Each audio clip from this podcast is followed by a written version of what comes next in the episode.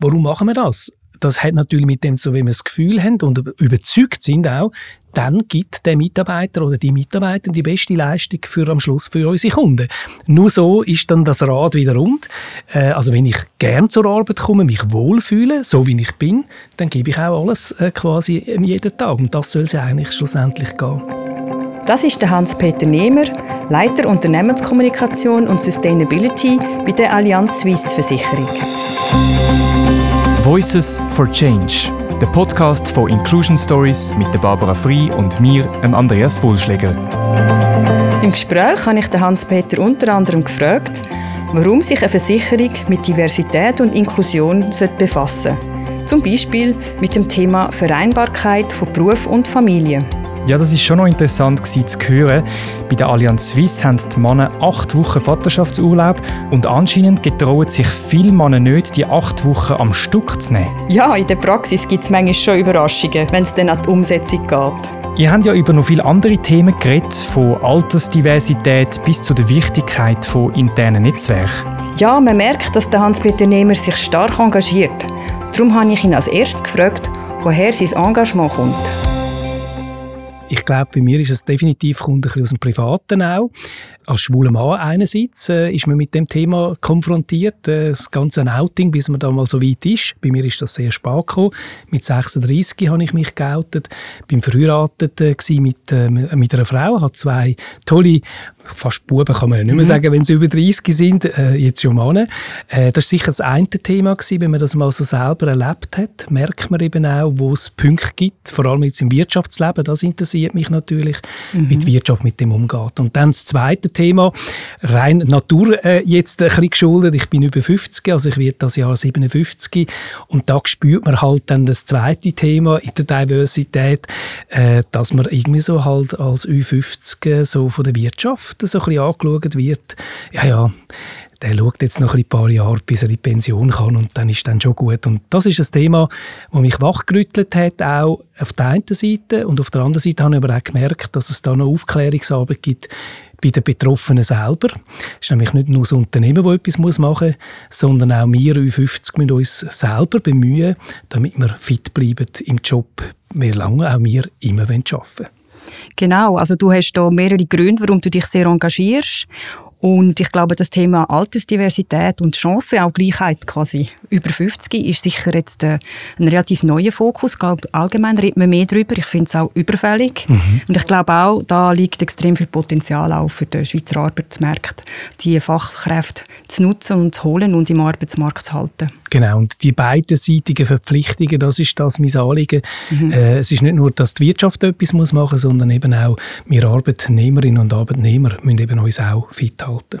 Ich finde das spannend, dass du sagst, das fit halten, oder? Mhm. dass quasi eine Art ähm, eine Verpflichtung gibt beim Individuum, mhm. äh, sich weiterzubilden und, und um am Ball zu bleiben bei allem, nebst der Erfahrung, die man äh, ja, geholt hat über was die Jahre. Schön ist, ja, genau. Und ich glaube, was ich bei vielen Leuten aber auch erlebe, ist so wie eine Selbstzensur, dass man, wie man Angst hat, man ist vielleicht nicht mehr so vermarktbar über 50, mhm. hat man selber schon wie eine Schere im Kopf, dass ja. man sich selber, vielleicht ist man nicht mehr so ähm, vertrauensvoll im Auftreten. Man hat schon, wie man so befürchtet, man würde abgelehnt. So leicht demütig meinst du jetzt? He? Man ja, kann ja froh also, sein, hat man noch einen Job. So. Auf eine Art schon, ja. ja. Das also, ist so, ja. Und genau, dass man nicht in die Spirale kommt, ist es wichtig, dass man sich selber mal reflektiert und sagt, hey, wer bin ich eigentlich? Was sind so meine Stärken und vor allem, was wollte ich jetzt da noch?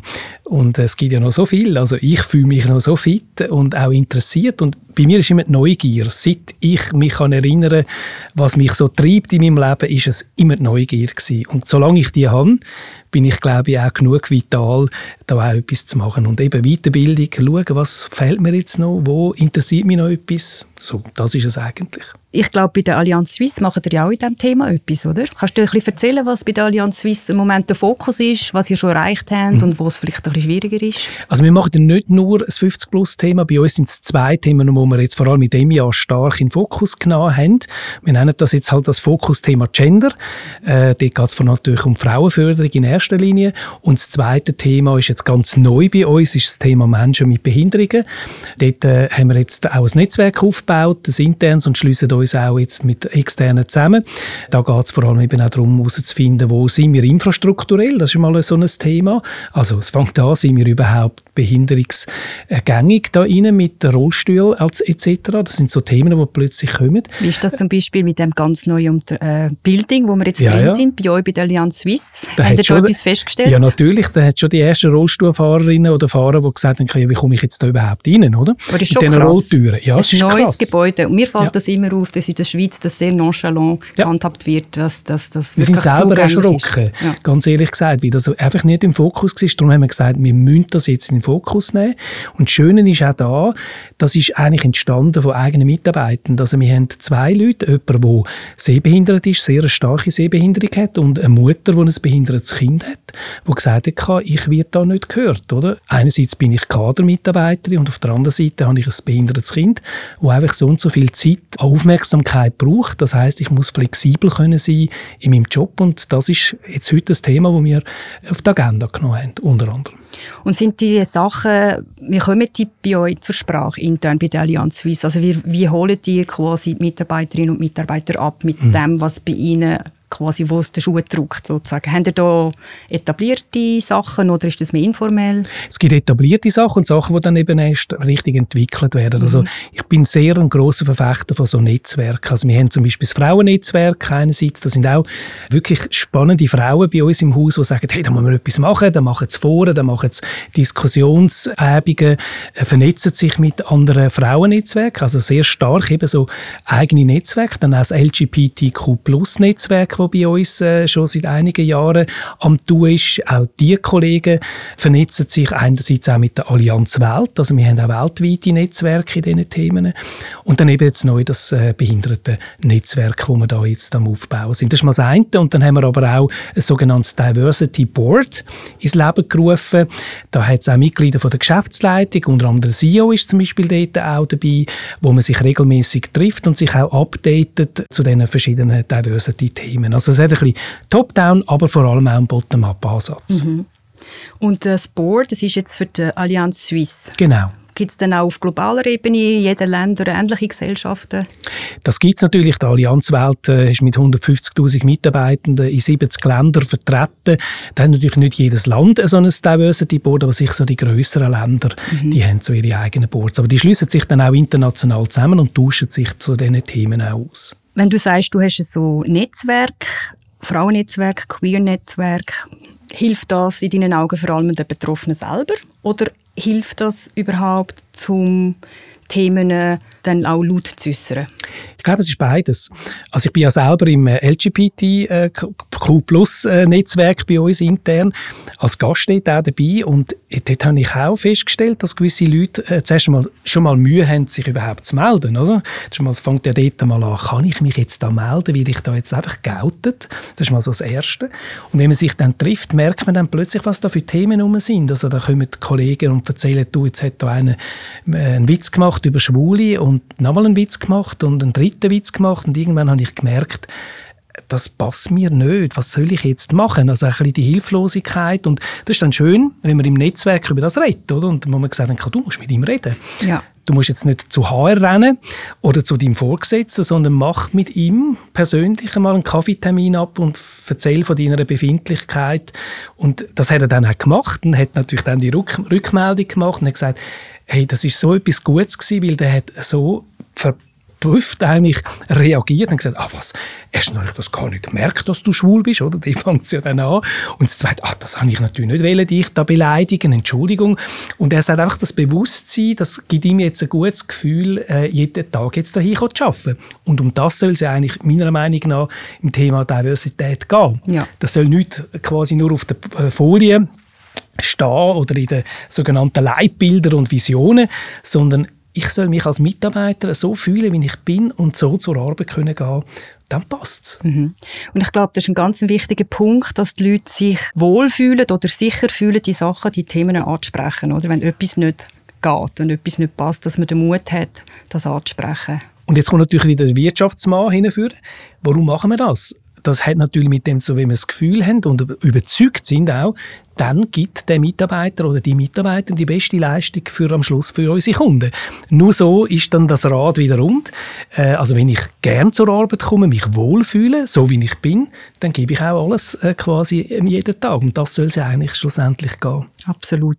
Und bei der Allianz Suisse haben wir ja schon relativ lange diese Themen geschaffen? Also, was würdest du jetzt sagen, haben Sie vor zehn Jahren angefangen, so mit ersten Initiativen vor fünf? Wie weit zurück geht das? Also ich bin jetzt bald zwölf Jahre mhm. da bei der Allianz, schon fast das Fossil, habe ich das ausgezählt.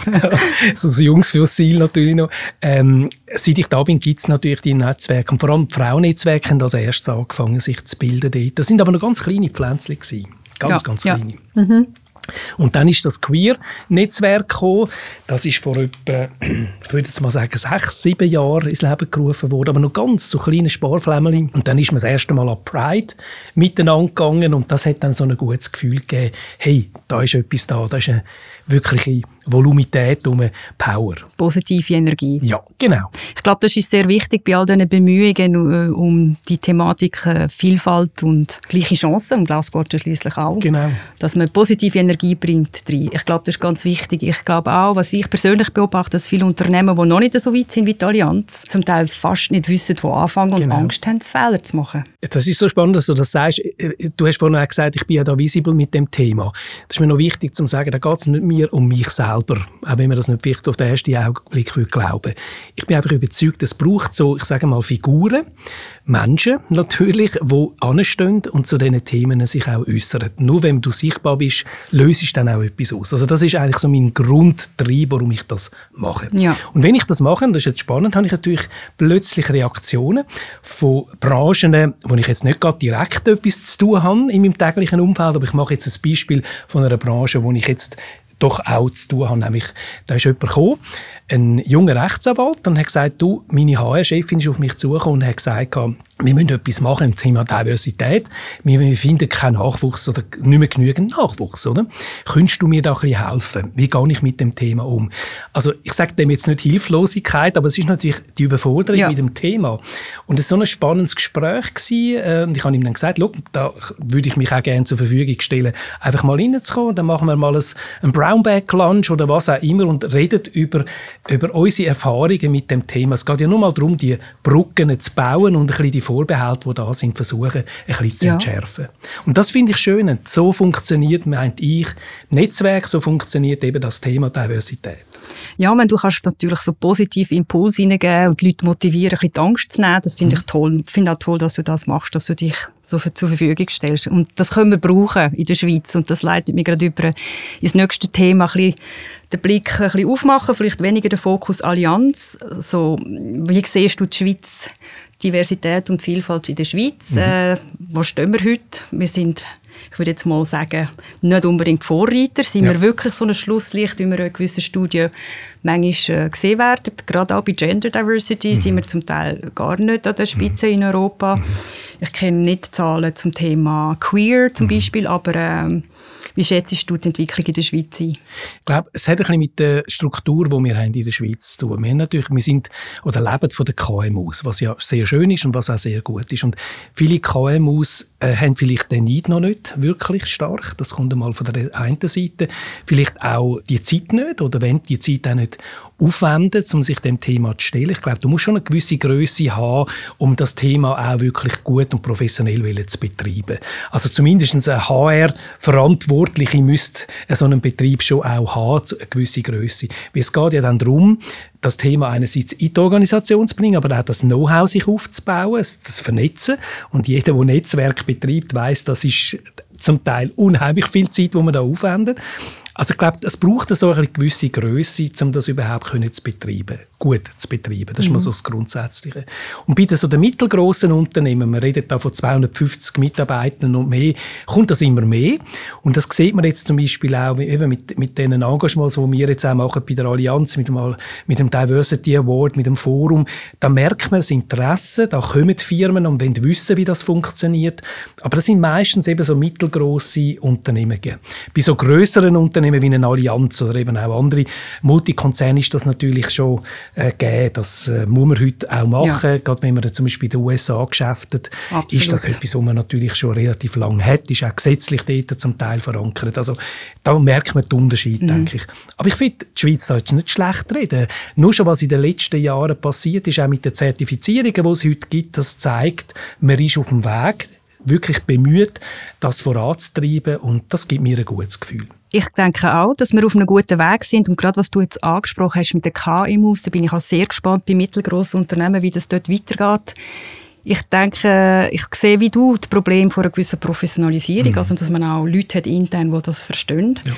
Ich glaube andererseits aber auch, es fängt an mit dem Bewusstsein oder, von, der, von der Firmenleitung. Absolut, und ich kann mir vorstellen, dass wenn dort Leute das verstehen, mhm. dass es eigentlich um Unternehmenskultur geht, um mhm. etwas, wo eigentlich immer etwas bringt. Auch wenn man findet, man hat kein Diversitätsproblem. Genau. Dass es immer etwas bringt, zu schauen, dass die Leute happy sind. Eigentlich blöd gesagt, ihrem Arbeitsort, oder? Das ist doch jetzt Elixier quasi von einer Führungskraft muss doch sein, dass meine Mitarbeitenden sich wohlfühlen. Und da muss ich alles eigentlich dafür tun. Dann ist auch die Höchstleistung dann da. Absolut. Und sonst ist sie nicht da. Und ich glaube, der, ich glaube, immer mehr werden das verstehen. Ich glaube, und meine Hoffnung ist, dass sie dann auch eben den Mut haben, etwas zu machen in dem mhm. Thema. Wir werden mhm. sehen, wie sich das entwickelt. Also spätestens dann, wenn der wirkliche Fachkräftemangel wirklich existenziell ist, dann spätestens wird man es merken, oder? Spätestens Aber dann ist dann. es zu spät, das muss man sich auch bewusst sein, oder? Dann ist es wirklich zu spät und das, wenn ich auch noch denke, äh, viele Firmenleitungen heute sind sich nicht bewusst, dass sie in vielen Branchen zu wenig machen, um Frauen in den Betrieb zu halten. Also erstens mal anziehen, aber ja. sie dann auch zu halten, wenn sie Familie gründen ja. Ich glaube, da gehen viele Fachkräfte verloren, heute schon, oder? Also, wo man muss sagen, mit einer besseren mit einer besseren Aufmerksamkeit auf das Thema könnte man da etwas machen. Und ich würde das mal noch ein bisschen mehrdimensional anschauen. Also jetzt nur aus der Frauenseite, wenn ich das sagen darf. Wir zum Beispiel haben ganz bewusst auch gesagt, wir wollen Vaterschaftsurlaub die gesetzlichen zwei Wochen, wenn wir auf acht Wochen ausdehnen. Und das ist eigentlich ein Entscheid gewesen, nicht nur für die Väter, sondern auch für die Mütter, dass man gesagt hat, das soll auch für das Familienbild einerseits besser funktionieren. Und das Lustige ist jetzt bei uns, Frauen nehmen meistens so die, die Mutterschaftsurlaub am Stück und bei uns, bei den Männern, noch nicht alle, können sich mit dem wirklich so richtig anfreunden. Sie nehmen das dann so phasenweise, weil so das Argument, das man dann so ein bisschen hören, ist, wir können nicht alles am Stück nehmen, oder? Wir müssen das ein bisschen gestaffelt machen. Und das zeigt ja auch, auch da muss noch ein wirkliches Umdenken stattfinden. Das ist ein sehr schönes Beispiel, ja. finde ich auch, was man sagt, was man einerseits gut findet in der Theorie, in der Praxis nicht immer einfach ja. zu leben, auch für die Männer, die das eigentlich Wo das dann wollen. den Anspruch hätten. Genau, ja, genau. sehr spannend, super Beispiel. Ich würde gerne ganz kurz mal noch so einen, nochmal einen weiteren Blick machen, nämlich in die USA. Und zwar, ich höre manchmal solche negative Bemerkungen über das Thema Diversity, Diversität, so quasi, ah, das ist von den USA, mhm. das brauchen wir nicht, das passt mhm. nicht zu uns. Mhm. Und es wird so ein Topf mhm. gerührt mit Cancel Culture oder mhm. Vogue. Ja. Hast du die Erfahrung auch gemacht? Wie siehst du das? Sehe ich nicht ganz so. Mhm. Also ich weiß natürlich, wir sind auch in den USA stark natürlich vernetzt äh, jetzt von der Allianz. Dort ist natürlich vielleicht mehr noch das Thema Rassismus und Ethnik, äh, wo natürlich sehr stark und prägend ist in den USA. Ich glaube, das kommt ein bisschen von dort out her, oder? Aber ich glaube auch da, da müssen wir uns nicht verstecken. Wir haben auch so Tendenzen, dass es jetzt immer stärker und stärker bei uns in der Schweiz auch aufschlägt. Alle Diversity-Themen. Und das zeigt ja, dass man sich bewegt, oder? Und ich glaube, in den USA ist das einfach noch ein bisschen mehr verankert, viel tiefer verankert und auch schon viel, viel mehr Jahre eigentlich drin. Eben auch gesetzlich zum Teil verankert. Ich glaube auch, dass Cancel Culture und Vogue eigentlich etwas ganz anderes sind. Oder? Mhm. Also hat eigentlich ganz am Rand, wenn überhaupt, mit Diversität zu tun. Ja, absolut. Und ich glaube, bei der Diversität, und das merkt man jetzt natürlich schon im Gespräch, oder? wir tun uns immer so ein bisschen ums Thema Gender in erster Linie bewegen. Äh, und da wissen wir, da gibt es auch noch einiges zu tun in der Schweiz, auch bei uns in der Allianz, das ist überhaupt noch nicht äh, Sonntag. Aber wir müssen eben auch schauen, dass wir die anderen Diversitätsthemen immer auch wieder mal ein bisschen anschauen Unbedingt. und schauen, wo wir stehen. Und etwas, was mir noch wichtig ist, ist das Thema Zertifizierung Zertifikat. Also es gibt ja heute verschiedene Organisationen, sei das jetzt Edge-Zertifikat für das Gender-Thema, es gibt ja auch für LGBTQ+, dort ein Zertifikat und jetzt kann man sagen, ja gut, das ist eine Geschäftlichmacherei, weil du zahlst ja dann auch etwas, dass du als Firma quasi deinen Attest dann überkommst. Aber ich finde, wir müssen viel früher anfangen in den Überlegungen. Mit diesen Zertifizierungen tue ich mich als Unternehmen schon einmal einfach mit dem Thema auseinandersetzen und in einem strukturierten Prozess auseinandersetzen. Und dann merke ich dann schnell einmal, oh Gott, da bin ich wirklich noch rot, tiefrot in meinen Themen und da bin ich vielleicht schon ganz gross grün, dann ist das fein. Aber eben das quasi sich immer wieder bewusst sein, wo habe ich noch meine schwarzen Flecken. Dort, äh, glaube ich, ist das wichtig, dass ja. man das macht. Ich glaube, ein strukturierter Prozess ist immer sehr sinnvoll und gerade die Labels haben ja eine Art wie Checklists, oder, wo genau. man sehr viel kann auch daraus herausziehen kann. Solange es nicht nur ums Geschäft machen geht, da ja. hätte ich ein bisschen Mühe, ja. sondern es geht wirklich darum, dass man sich diesen Prozess erstellt. Ich würde gerne noch ein bisschen über die jüngeren Leute reden, sagen wir jetzt mal unter 30, mhm. im Sinne von Gibt es da einen Wandel an Erwartungen an Unternehmen? Also ich vermute zum Beispiel, dass junge Männer auch sehr viel interessierter sind an Teilzeit als vielleicht mhm. noch zwei, eins Generationen davor, weil sie nicht einmal wegen Grund Familiengründung, mhm. sondern weil sie einfach sagen, ich habe ganz tolle Hobbys oder ich will überhaupt nicht so viel arbeiten, ich will das Leben noch geniessen, dass mhm. sie eigentlich sehr stark auf 80 Prozent mhm auch aus sind oder sehr interessiert sind an Firmen, die das offerieren mhm. und man kann gleich dann noch eine Karriereentwicklung mhm. sehen. Also mhm. Ist das so bei den Jungen oder findest du, nein, das kann man nicht sagen über das Band weg? Ich finde das aber recht schwierig. Oder? Also ich habe beide Söhne, die über 30 sind und die sind so unterschiedlich, auch in ihrer Lebensphase, wo sie jetzt selber sind. Was wir festgestellt haben, ist, dass wir heute Ausschreibungen machen ab 80 Prozent bis 100. Oder? Also das ist auch ein Zeichen, dass wir sagen, da ist etwas gegangen. Also wenn du willst, wettbewerbsfähig sein kannst du nicht einfach nur auf 100 Prozent deine Stellen ausschreiben.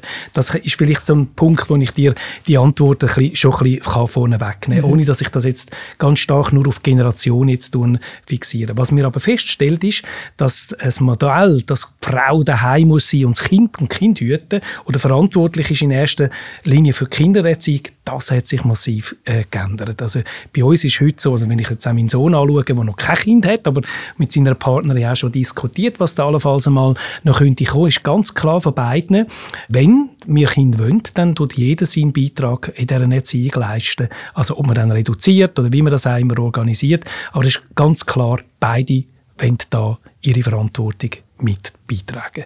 Und ich glaube, das stellt man schon fest in den Generationen.